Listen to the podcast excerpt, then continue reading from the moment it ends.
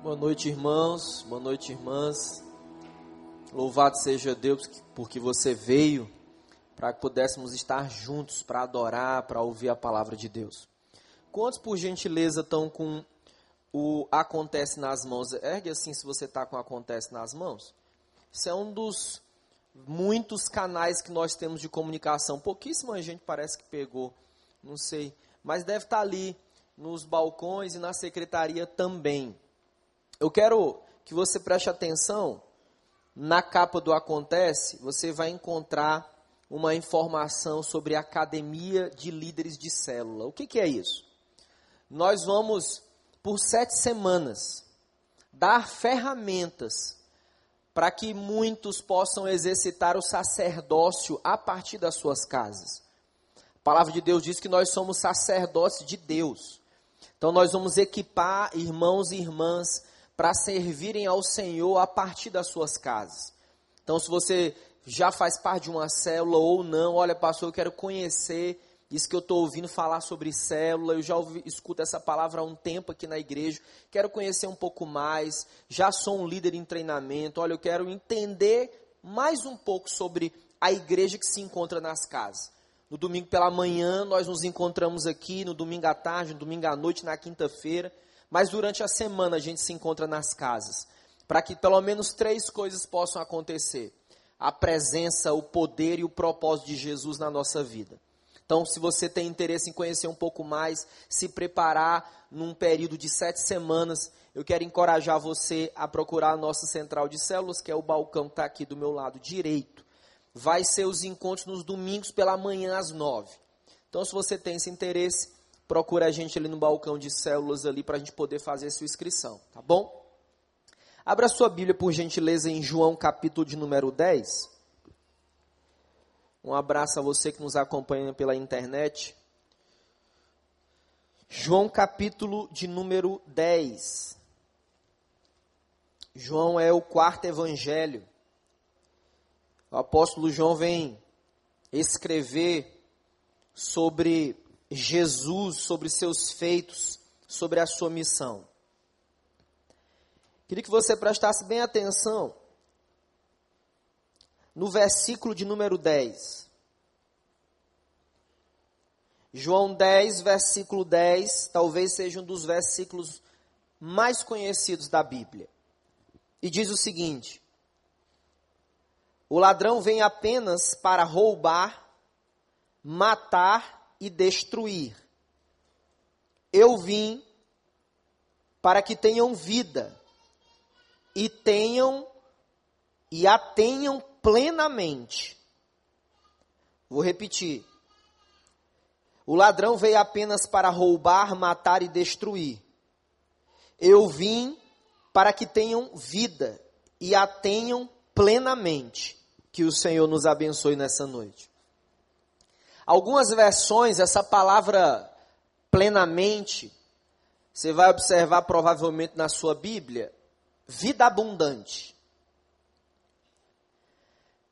Eu não sei, mas me parece que nos últimos tempos uma imagem que a gente tem visto bastante é a imagem de destroços de um avião. Se você recordar comigo, 2016 terminou com a queda de um avião. 2017 começou com a queda de um outro avião.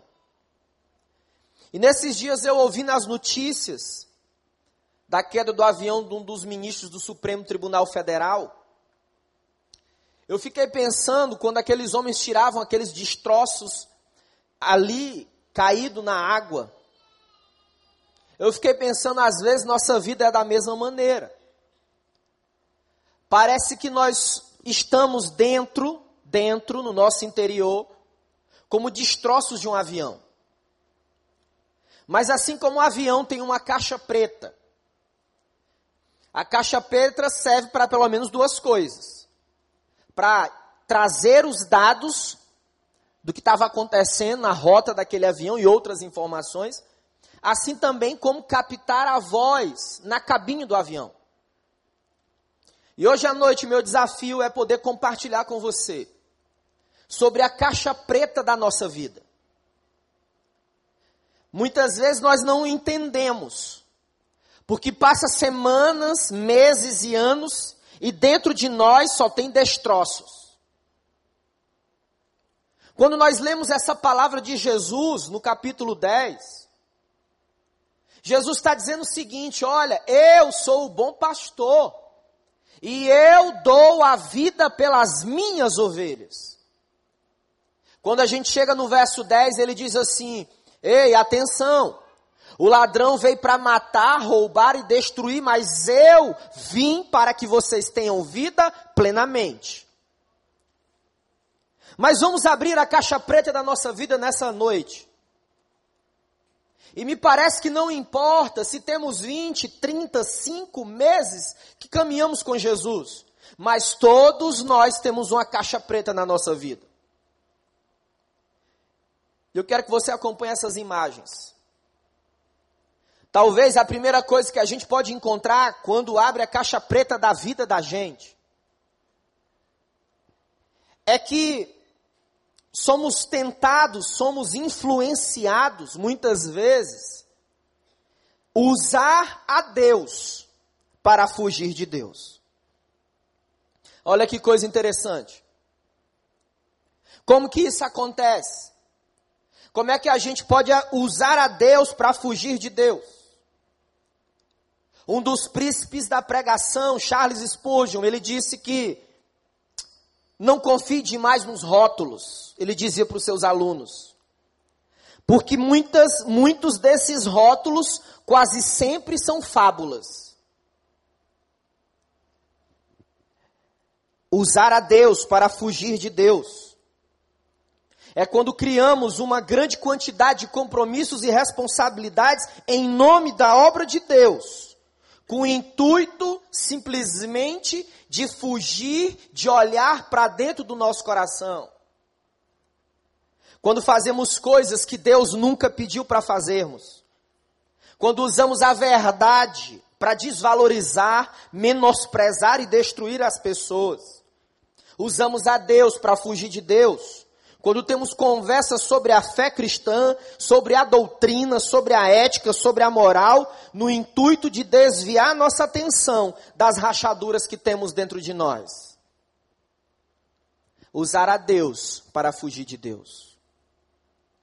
Meus irmãos, pessoas que têm essa característica, que estão com destroços dentro do interior, como se fossem destroços de um avião essas pessoas, elas lotam as suas agendas, muitas vezes somos nós essas pessoas, para fugirmos de encontros reais e profundos com Deus.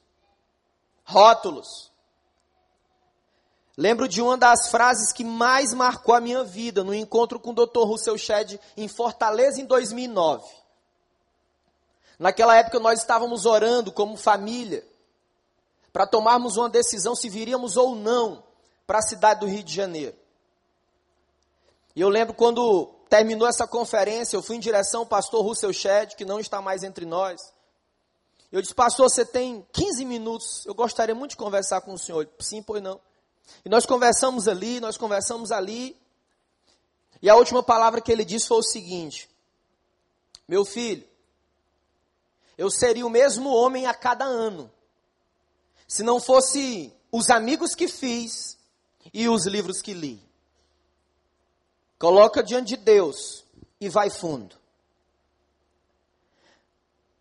Precisamos ter conversas profundas com Deus sobre nós. Somos especializados em muita correria. Estamos correndo, fazendo coisas, seja em nome da obra de Deus ou não. Mas sabe o que eu tenho aprendido? Vira e mexe, lembro das palavras de um homem de Deus que me treinou, investiu na minha vida. E ele dizia o seguinte, Ricardo Gondim: frequentemente, muita correria não passa de fuga. Tenho medo. Tenho medo de ter prazer em relatar uma agenda superlotada. Não podemos cair na cilada de usar a Deus para fugir de Deus. Cuidado com a aridez que há numa vida superativa. Mas tem outro perigo também. Quando nós abrimos a caixa da nossa vida, ou quando nós jogamos luz dentro de nós, a palavra de Deus, que o apóstolo Tiago diz que ela também é um espelho, nós identificamos uma outra coisa. Uma tendência tremenda de encobrir a nossa fragilidade, a nossa fraqueza e o nosso fracasso. A palavra fracasso, aliás, fraqueza, significa no grego asteneia, falta de força, ausência, deformidade. Deixa eu tentar ajudar você a entender isso. Nós encobrimos a nossa fraqueza, o nosso fracasso, a nossa falta de força, a nossa falta de energia. Da mesma maneira, quando sentamos na sala da nossa casa e ligamos um canal qualquer de TV, e a nossa família está ao nosso redor, está ao redor, e estamos vendo visivelmente um grande elefante branco. E a gente pergunta para o nosso, nosso familiar ali, nosso esposo, alguns o marido, os filhos, ei, você está vendo o elefante branco? E alguém responde para você, que elefante branco? Aquele elefante branco. Não, eu não estou vendo elefante branco. Uma estratégia de encobrir aquilo que é vulnerável dentro de nós.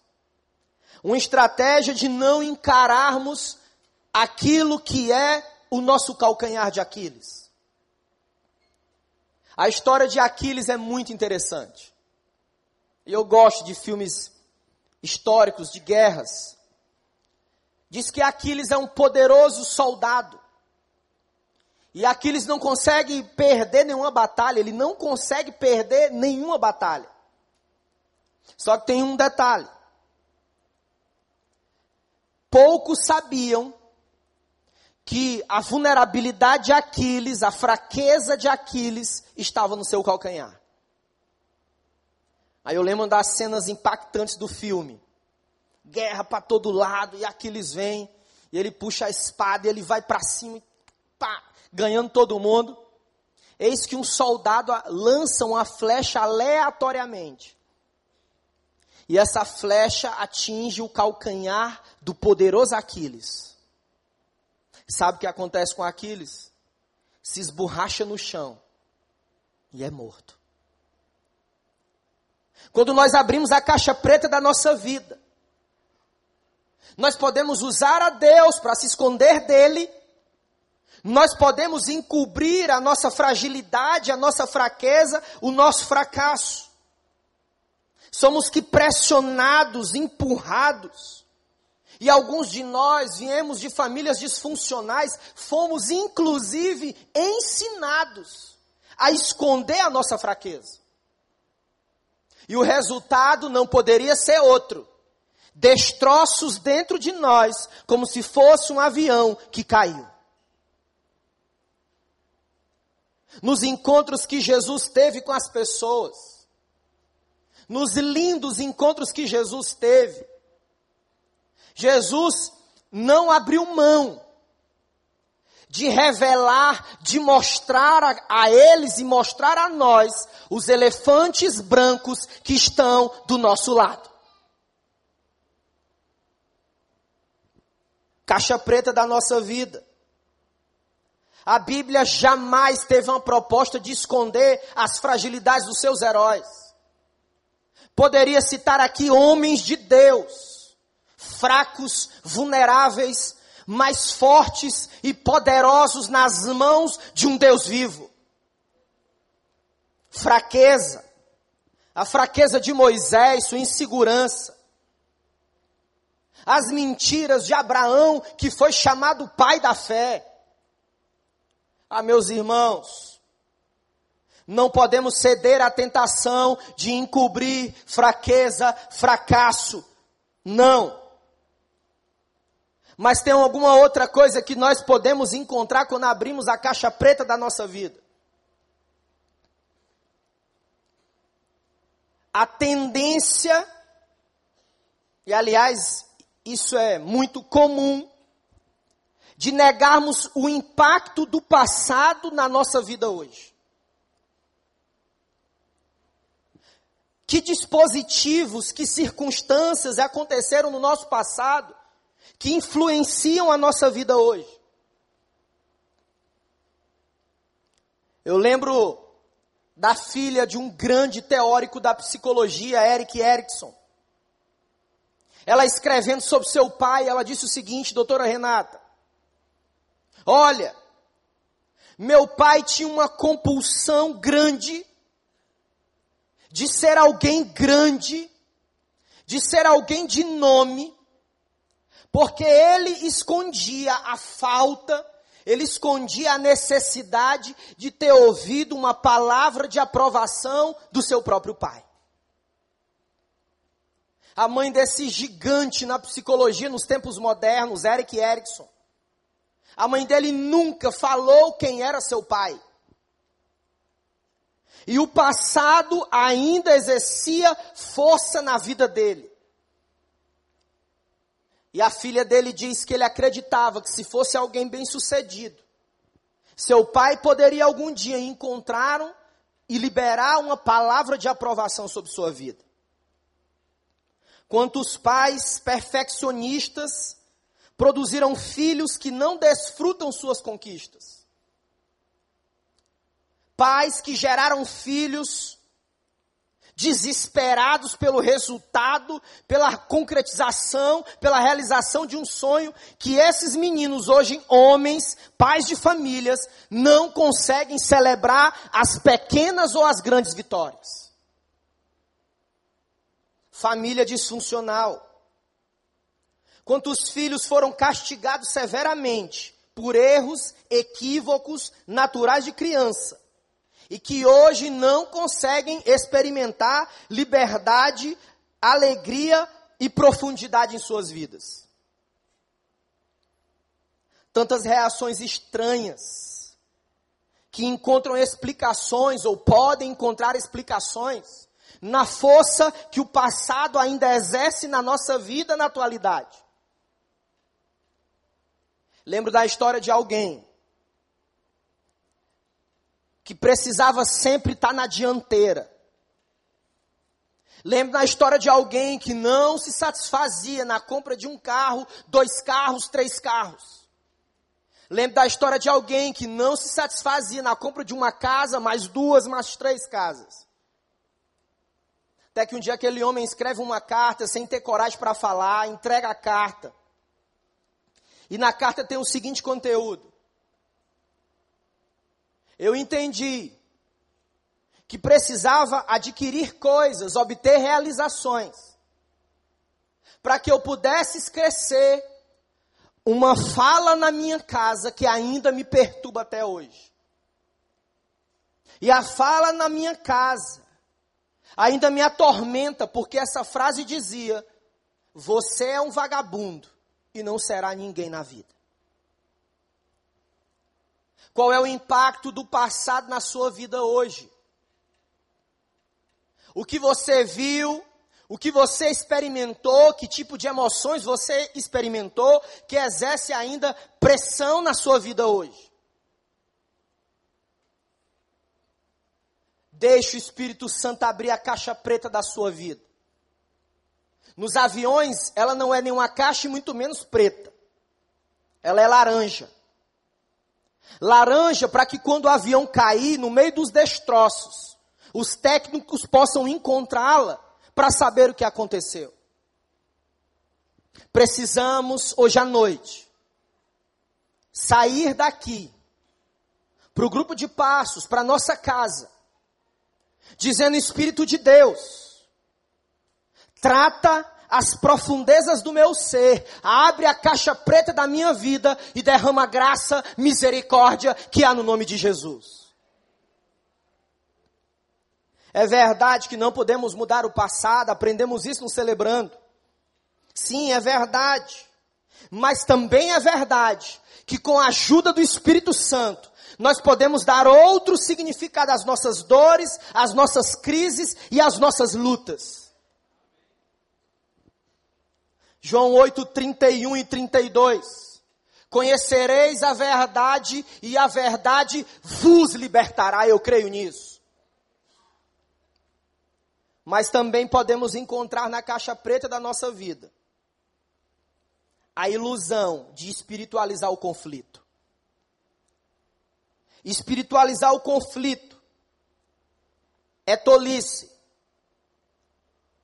Infelizmente, nós não sabemos, na grande maioria, como começar, conduzir e encerrar uma conversa difícil. Não aprendemos a saber tratar temas difíceis numa conversa no casamento, na empresa, nos negócios. Fomos ensinados pelo tecido social que a melhor coisa que a gente pode fazer é levantar o tapete e varrer o problema para debaixo dele. É quando a mãe, é quando o marido, é quando a mulher diz assim: não vamos falar sobre isso hoje. Deixa para lá, vamos adiante. Eu lembro que quando adolescente, não faz pouco tempo, por que tem gente rindo? Não faz pouco tempo. Faz pouco tempo, um outro pastor amigo meu aqui, pastor Miquel, aí faz muito tempo. Eu lembro que quando meu pai naquela época chegava alcoolizado em casa, e aí nós, eu e meu irmão, somos dois filhos, nós sempre gostávamos de perguntar. E aí eu perguntava para minha mãe, que está acontecendo? E eu sabia que há muitos anos, desde que eu me entendia por gente, por mais de 14 anos, todas as sextas-feiras eu não poderia contar com ele para nada. Aí, mãe, o que está acontecendo? E minha mãe dizia: Deixa para lá, vamos adiante. Varrer os problemas para debaixo do tapete não é uma boa opção. Não é uma boa opção. Eu não posso espiritualizar um conflito porque os conflitos, eles estão em todas as áreas. Eles estão nos tribunais, eles estão nas igrejas, eles estão nas equipes de líderes, eles estão nos grupos que se reúnem, eles estão na relação dos pais com os filhos, eles estão em todas as áreas. Mas, erradamente, colocamos as conversas difíceis para debaixo do tapete e usamos os artifícios mais perversos possíveis. Usamos as mentiras, fazemos promessas que não conseguimos cumprir, atacamos, criticamos, contamos meia verdade porque não podemos suportar ferir ou confrontar o sentimento de um amigo. Dizemos sim quando queremos dizer não. Evitamos, mantemos longe, cortamos, excluímos das mídias sociais. Jesus nos mostra que ele não evitava conversas difíceis nos evangelhos, inúmeros momentos, Jesus teve amor, teve paciência, mas também teve coragem para abrir a caixa preta e mostrar que ele havia inaugurado o tempo da graça. Não espiritualize o conflito.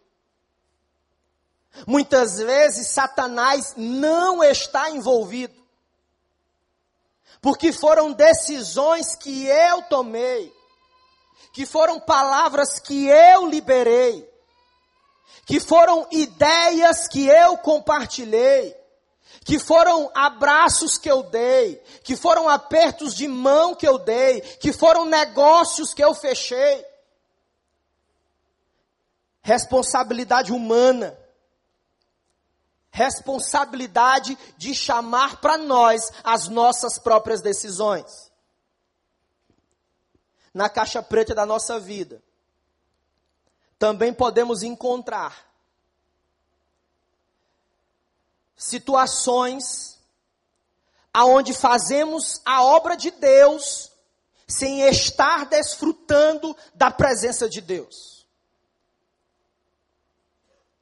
Esse sempre foi um dos meus maiores temores como discípulo de Jesus.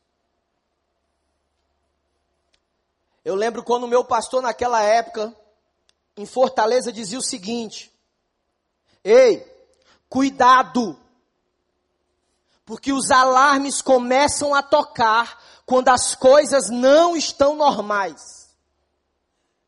O alarme de um carro começa a tocar quando os procedimentos não estão normais. Os alarmes de um avião começam a tocar quando as coisas não estão normais e na nossa vida é assim. Nós não podemos fazer as coisas em nome de Deus, na correria do dia a dia, sem experimentar a graça que Ele tem disponível para nós. Lembro quando o pastor Wayne Cordeiro, pastor de uma grande igreja no Havaí, ele disse o seguinte: líder correndo, porém morto. Quando o evangelista Marcos escreve um dos feitos de Jesus, ele diz que Jesus ele chamava os discípulos para estarem com ele. Marcos diz que o convite é para estar com ele, e Jesus chamava os discípulos para estarem com ele, e depois para pregar o evangelho. Eu já vi muitos casos assim, irmãos. Gente que corre para todo lado, mas os frutos são frutos de destruição. Lembro também em 2012, quando meu filho nasceu, hoje tem quatro anos, vai fazer cinco. Saí de casa, ele me entregou um carrinho, coloquei até ali, para não ficar nada no bolso. Ele disse: Pai, toma esse carrinho, cuida dele para mim. Eu, tá bom, filho, eu cuido. Coloquei no bolso. Eu lembro que naquele ano eu estava tão cansado, tão exaurido, visitando muitas casas, colocando as coisas para andar, para a glória de Deus. E aí eu lembro que eu cheguei em casa me tremendo inteiro. Tremendo todo, abri, coloquei a, a chave na porta, entrei me tremendo inteiro. Minha esposa estava dando de mamar para ele. E eu me lembro como, como se fosse hoje. A única coisa que eu fiz foi me ajoelhar ali na beira da cama. E eu comecei a chorar ali na cama. E ela disse: O que, que você tem? E eu respondi: Eu não sei imediatamente, sem qualquer tipo de constrangimento ou identificar complexidade nisso. Liguei para um psiquiatra que conheço, disse: Eu preciso ir aí, não pode vir. Fui, e ela disse: Olha, você está exaurido, você experimentou uma depressão leve, e você precisa mudar o seu estilo de vida. Não dá para fazer a obra de Deus sem experimentar a sua misericórdia e o seu poder. Deus está abrindo a caixa preta da nossa vida, não para a nossa vergonha, mas para a nossa cura, para a nossa restauração, para irmos além daquilo que imaginamos. Ele veio, ele veio para que possamos experimentar vida abundante vida plena na, no nome dEle. Fazer as coisas sem experimentar a Deus. Estamos sempre muito ocupados para cultivar um bom relacionamento com a família, com a esposa, com o marido, com os amigos. E até mesmo para a nossa comunhão com Deus. Qual o nível de comunhão que você tem tido com a pessoa de Deus? Deixa eu dar uma notícia para você. Você não será maior do que a profundidade do seu relacionamento com Ele. Quanto mais profundo for o seu relacionamento com Deus, na oração, na leitura da palavra, em relacionamentos saudáveis, autênticos, sem, com pessoas para compartilhar, para repartir, você não será alguém maior do que você é. Em uma ocasião, visitando de férias o aquário lá da cidade de Natal, no Rio Grande do Norte. Eu lembro que me chamou a atenção, dentre muitos peixes, me chamou a atenção um peixe chamado piraúna. Esse é o nome do peixe, Fernando. Porque eu me aproximei do aquário e vi que toda a terra do aquário estava no canto daquela caixa com água, no canto direito. E o peixe estava exatamente em cima dessa areia, isolado no canto direito, tinha só ele no aquário. Aí eu curioso, fiquei inquieto, para lá e para cá, e fiquei me lembrando desse peixe. Aí antes de ir embora, já, já passando a roleta para ir embora, encontrei uma moça estudando de biologia, monitora do aquário. Eu disse, ei, tira uma dúvida para mim. Por que é que aquele peixe está sozinho lá no canto do aquário e só tem ele? E toda a terra está lá também. Ela disse, porque ele não sabe viver em grupo. Ele mata os outros peixes. Na hora, o Espírito Santo de Deus falou no meu coração. Cuidado com a cultura da piraúna. São discípulos que não conseguem viver inseridos no corpo. São religiosos que argumentam, escrevem, defendem, postam vídeos contra a igreja de Deus. Fazer as coisas sem se relacionar com Deus não dá mas também quando a gente abre a caixa preta da nossa vida, finalizando, nós podemos ver que estamos vivendo uma vida sem limites.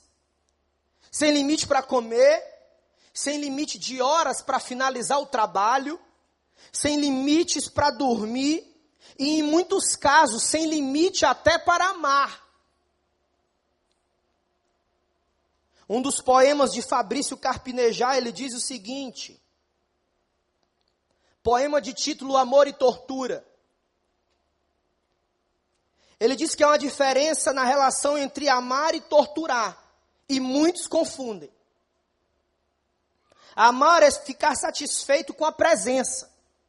Torturar é ser insaciável. Amar é sempre dizer que já tem o suficiente. Torturar é sempre pedir mais chamar atenção para aquilo que ainda não recebeu.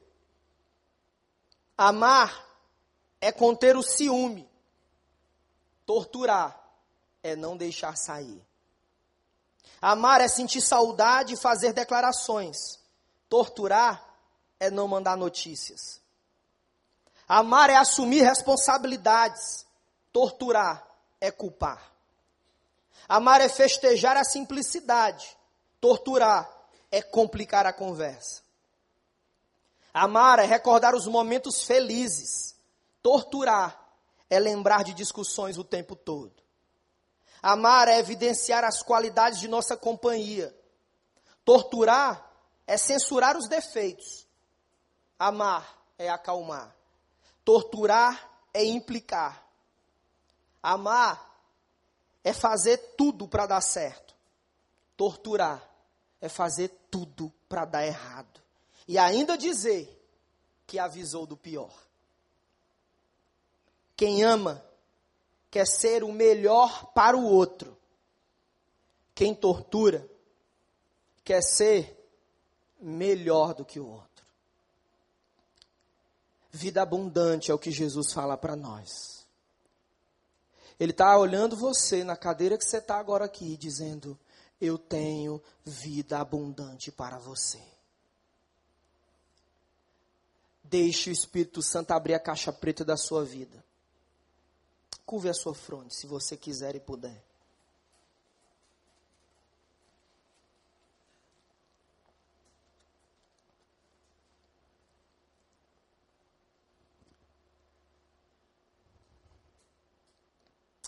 Gosto muito da ideia dessas duas perguntas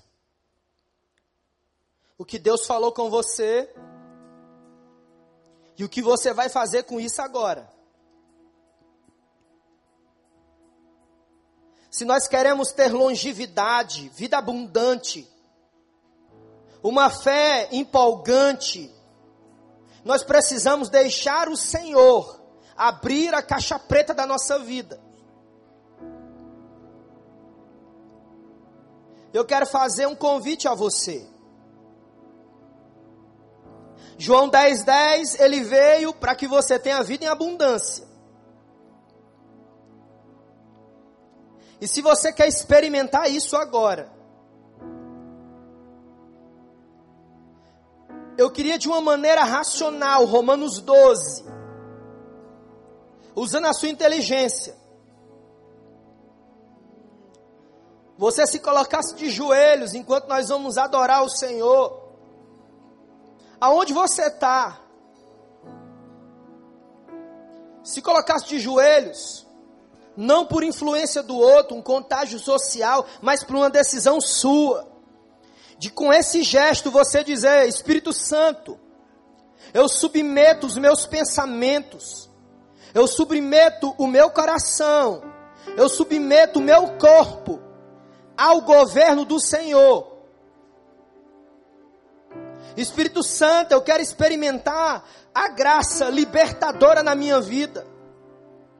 Eu quero ir para o grupo de passos ou para casa, dizendo: Deus, tu tem acesso à caixa preta da minha vida. Abre e muda ela com o teu poder, com a tua misericórdia.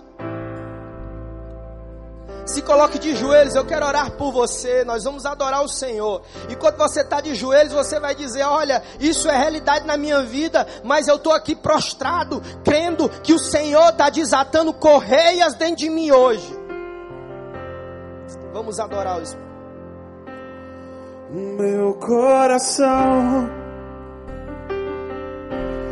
será sempre teu. Eu quero viver só pra te amar e desfrutar do teu amor. Me envolver em teus braços, sentir teu calor, meu coração, o meu coração será sempre teu. Eu quero viver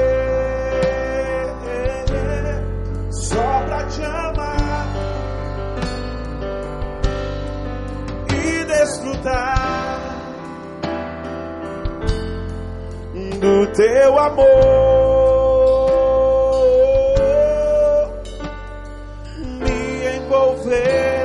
braços, sentir teu calor. O teu amor me fascina. Aleluia.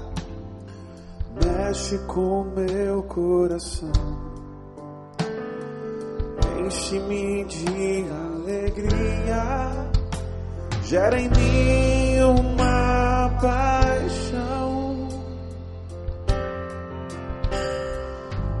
Quero que venha o teu reino, tua bandeira levar. Ver as ações se prostrando para ti adorar meu coração, o meu coração será sempre teu. Eu quero viver só pra te amar e desfrutar do teu amor.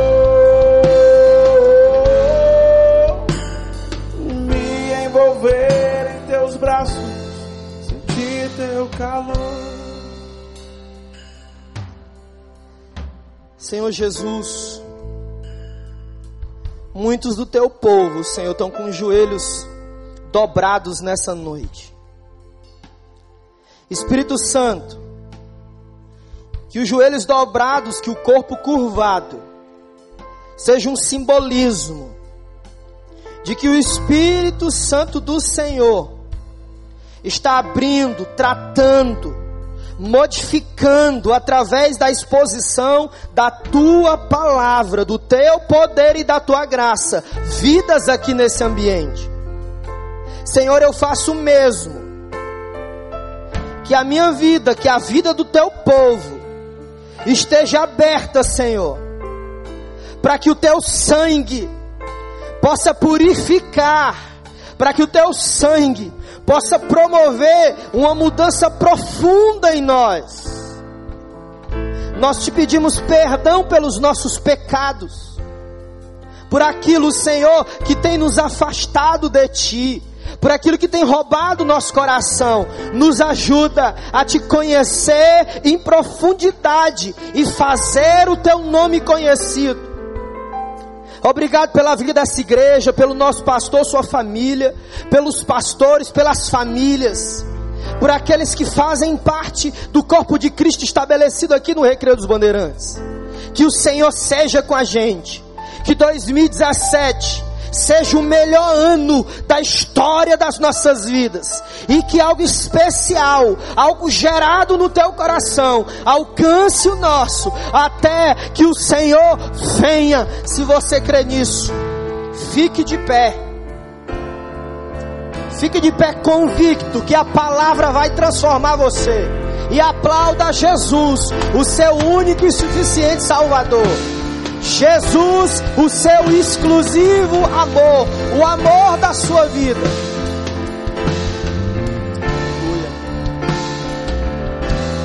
Pega sua voz e cante meu coração. O meu coração será sempre teu.